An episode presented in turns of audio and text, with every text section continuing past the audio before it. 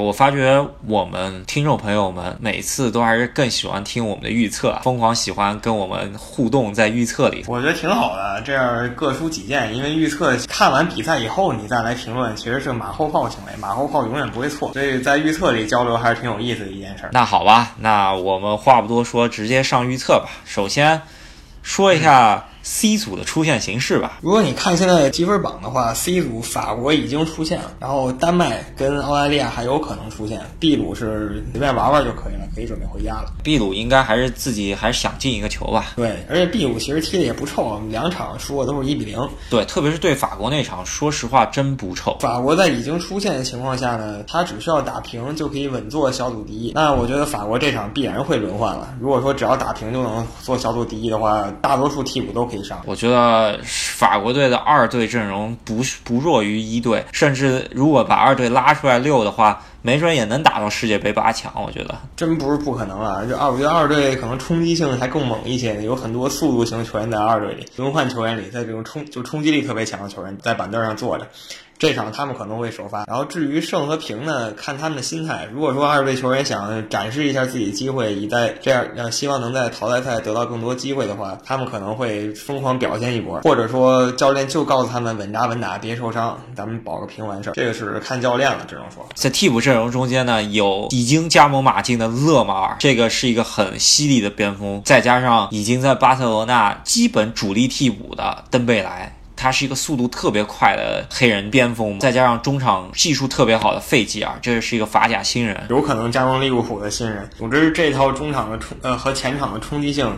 我甚至觉得比之前那几个人更猛一些，更不讲道理一些。他估计两个边位估计也得轮换，在曼城踢的门迪，还有西迪贝，这应该是在摩纳哥的，再加上呃，我也估计也得换一换吧。能用的人实在太多了，我觉得。呃他至少有两套完全不一样的阵容，就是他能打出一个十一打十一的阵，而且感觉不会逊色太多。丹麦这边呢，如果打平也就可以出现了。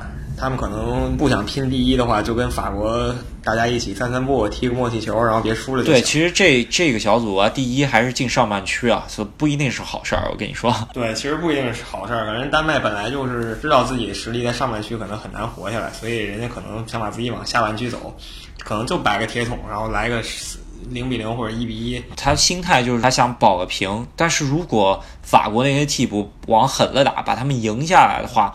这个时候，澳大利亚就有可乘之机了。澳大利亚只要说丹麦输掉比赛，然后净胜球有一些损失，澳大利亚赢了秘鲁的话，能在积分上追上丹麦，而且在净胜球上反超丹麦，挤到十六强里去。对，感觉就是偷偷溜进了十六强，没人注意他，然后可能你看完比赛发现，哎，原来他进十六强了，就这种感觉。那这个组的话，我个人呢是看好法国。和丹麦踢出一场非常大的比分，然后法国能够三比一取胜丹麦吧？我其实觉得也是这样，我也说三比一，因为我还是觉得法国这些替补都很有实力，他们不愿意枯坐板凳吧，所以会把丹麦往死里揍的。不太看好澳大利亚能够晋级啊，但是我觉得你永远不能低估一个想要出现的心。这是其一，但是我觉得。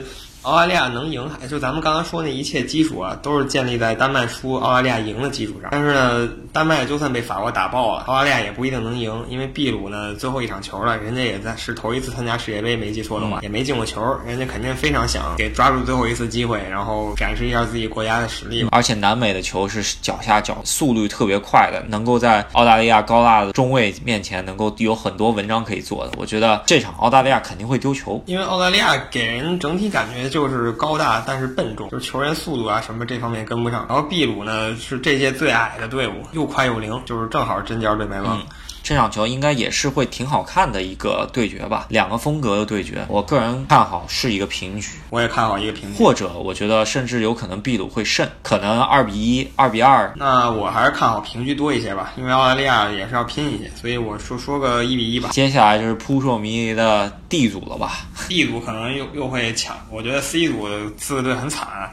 每次都跟 D 组排在一起，每次 C 组踢完没几个小时，D 组一踢，新闻就没 C 组什么事儿。主要是一有我们广大球迷喜爱的潘帕斯雄鹰阿根廷队吧。然后潘帕斯雄鹰这次要正面对话的是非洲雄鹰尼日利亚，而且这两个队，如果我记忆没出现差错的话，在这世界杯上碰过 N 多次了，已经。应该是九四、零二、一零、一四碰 过四次，在奥运会里面，梅西那一届拿了奥运金牌的八七届八年奥运会里头，也决赛也是碰的尼日利亚。对对对，然后如果没记错，九六年奥运会尼日利亚好像反而把阿根廷给赢了，拿了冠军，好像是这么对，之前好像跟尼日利亚踢了一个热身赛吧，好像在世界杯之前，就是还分组还都还没出的时候踢过一场热身赛，然后那场也踢的特别比分大，没记错好像三比四。挺有意思的。尼日利亚那队虽然跟阿根廷老碰面，不过两队其实关系还不错，就是一直是这种以武会友的感觉，没有说打出仇来。这场球应该会挺激情的。一四年踢了个二比三，尼日利亚，惜败一四，年梅西开尔杜我记得，然后最后罗霍进了一个，好像。也是生死战。阿根廷如果是赢了尼日利亚，就踩着尼日利亚进去了。不过还得看冰岛的脸色，是吧？刚刚说看冰岛脸色，就是冰岛得把那个啊克罗地亚打爆，但是打爆克罗地亚希望似乎不太大，因为克罗地亚呃防守还是挺稳。克罗地亚的话，他们只要拿一分就稳保晋级，但是他们其实输球也是基本晋级，除非他们把他们的五个净胜球全给消耗了。而但是在冰岛这种队面前，我感觉消耗五个净胜球不太可能，就是你又要期望冰岛大胜，你还得让尼日利亚大胜那，个尼日利亚大胜才能把克罗地亚挤下去。然后这个两种情况同时出现概率基本没有吧？因为阿根廷也要拼了呀。克罗地亚我们就说百分之九十是小组第一出现的，即使出现对，明天还有一大看点就是阿根廷的教练席上到底谁出现啊？这好像这两天消息也不多，貌似阿根廷更衣室还挺干净的。嗯，最近阿根廷感觉前两场比赛给完全打蔫儿了，然后新闻里出现比较少，就等着明天这一场了。尼日利亚，上一场赢了冰岛，看得出来状态相当不错，没有靠那种运气球得分，就是两个标准型的这种非洲球队进球吧，拿下了冰岛，所以他们正在状态，而阿根廷不在状态，所以这比赛有看点。对尼日利亚的话，中前场实力确实不错啊。有兴趣的话，大家可以去听一下我们预判每个小组实力的前几期节目吧，应该是挺早之前的节目，大家可以稍微听一下。我跟 B 强这个组的预测啊，当当时是克罗地亚第一，阿根廷第二，现在来说还是有希望的，是吧？而我觉得这场比赛基本上是一个最少是一个五五开的比赛吧，尼日利亚、阿根廷各有攻守，然后最后打出一场精彩的对决。那我也一反，我是梅黑的本色吧。我这一场看好阿根廷能够在艰难取得胜利，二比一赢下尼日利亚。行，没错，那我这次支持你一下吧。我也觉得阿根廷前场队员该爆发一次了，二比一赢下胜利吧。对，那虽然尼日利亚有点可惜，那毕竟比赛还没踢嘛，这只是一个预测。觉得阿根廷在背负这么大压力的情况下，是不是要祭出一个五前锋阵容，把五个巨星全派上去？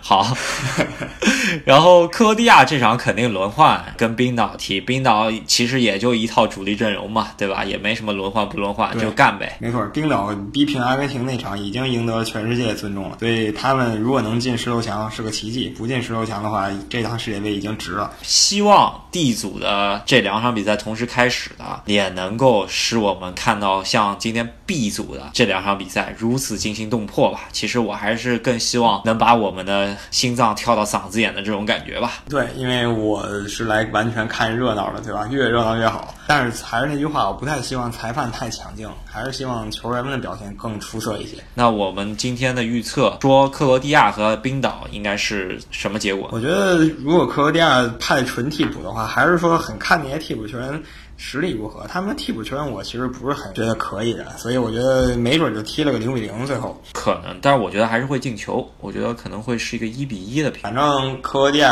主力阵容是没有什么太大轮换的地方。如果轮换的话，上替补他们的实力会大大削弱一层。但是我觉得 D 组的话，我我们的预测其实我觉得能准的概率实在太小，所以大家 应该还是不要信我们，我们应该就是在胡说。其实真不好说，这这啥都有可能发发生。我觉得，对，我觉得我们之前唯一说对的就是我们说冰岛可以不逊于阿根廷，甚至逼平阿根廷，然后这场对了，然后其他的那个呢，克罗地亚是第一，我们也猜到了。但是对于尼日利亚和阿根廷这两个主要阿根廷的状态成疑啊这真的上场打崩了。